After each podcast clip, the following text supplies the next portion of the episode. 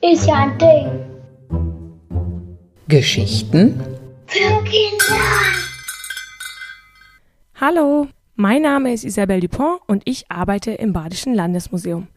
Ich finde es toll, im Museum in fremde Welten und vergangene Tage einzutauchen und so eine Art Zeitsprung zu machen. Dabei helfen die Gegenstände, die im Museum zu sehen sind. Heute habe ich mal so ein krummes Ding ausgesucht. Wir reisen über 300 Jahre zurück ins 17. Jahrhundert. Schauen wir mal, wohin es uns verschlägt. Da steht auch schon jemand. Siehst du da vorne die Zielscheibe? Sie gilt es zu treffen. Aber leise jetzt. Ich muss mich konzentrieren. Der Bogen liegt in meiner linken Hand. Ich strecke den Arm weit nach vorne. Ja, jetzt ist es gut. Mit meiner rechten Hand ziehe ich die Sehne zurück. Zwischen meinen Fingern liegt der Pfeil. Mein Daumen wird durch einen Bogenspannring geschützt, sonst würde ich nicht genug Zugkraft aufbringen. Ich habe einen Freund, der es schon mal ohne versucht hat.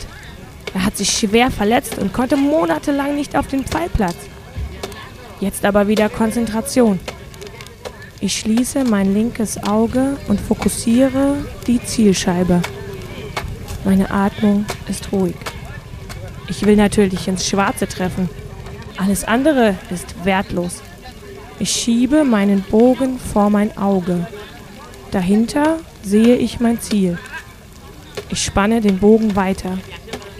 Ich spüre die Muskeln in Schulter und Rücken. Jetzt!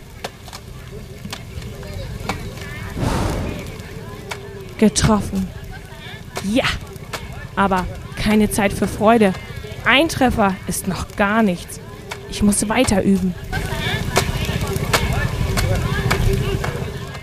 Ein Treffer ist noch gar nichts, hat der junge Mann gesagt. Wer war das überhaupt? Das war Murat. Er stammt aus dem Osmanischen Reich, das sich ums Mittelmeer und ums Schwarze Meer erstreckte. Er und seine Freunde haben viel Zeit auf dem Schießplatz in Istanbul verbracht, um das Bogenschießen zu perfektionieren. Er hat mit genau so einem Bogen geschossen wie dem, den du siehst. Es ist ein Reflexbogen. Der heißt so, weil er sich reflexartig so krümmt, wie man ihn jetzt auf dem Bild sieht. Denn dir ist bestimmt schon aufgefallen, was bei diesem Bogen fehlt, oder? Genau, die Sehne. Vielleicht hast du schon mal einen Bogen gebaut oder einen in der Hand gehalten. Da war es ja vielleicht nicht so schwer, eine Sehne zu befestigen. Bei diesem Bogen kann man die Sehne aber nicht einfach so einspannen. Der Bogen muss erstmal aufgewärmt werden und dann braucht man ein Gerät oder einen langen Riemen und sehr viel Kraft. Erst dadurch biegen sich die beiden Enden rum, rum, rum, rum, rum bis nach oben. Und dann hält die Sehne den Bogen, bereit zum Schuss. Du kannst dir vorstellen, dass der dann ganz schön unter Spannung steht. Damit kann man sehr weit schießen, nämlich mehrere hundert Meter weit. Manche Pfeile flogen sogar über 800 Meter weit. Nur so als Beispiel, ein Fußballfeld ist 105 Meter lang. Der Pfeil kann also noch viel weiter fliegen, als ein Fußballfeld lang ist.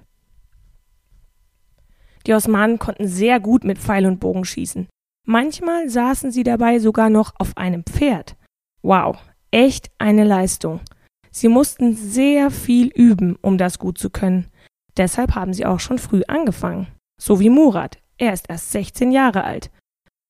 Gute Bogenschützen konnten dann 20 bis 30 Pfeile pro Minute abschießen. So einen Bogen herzustellen dauerte mehrere Jahre. Neben Holz wurden noch andere Materialien verwendet. Sie mussten sorgsam ausgewählt und gelagert werden. Eine besondere Schwierigkeit war die Krümmung, die ich ja eben auch schon beschrieben habe.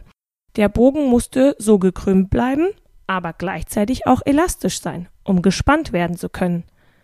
Das allein macht solch einen Bogen schon außergewöhnlich. Doch dieser Bogen hat noch mehr auf Lager.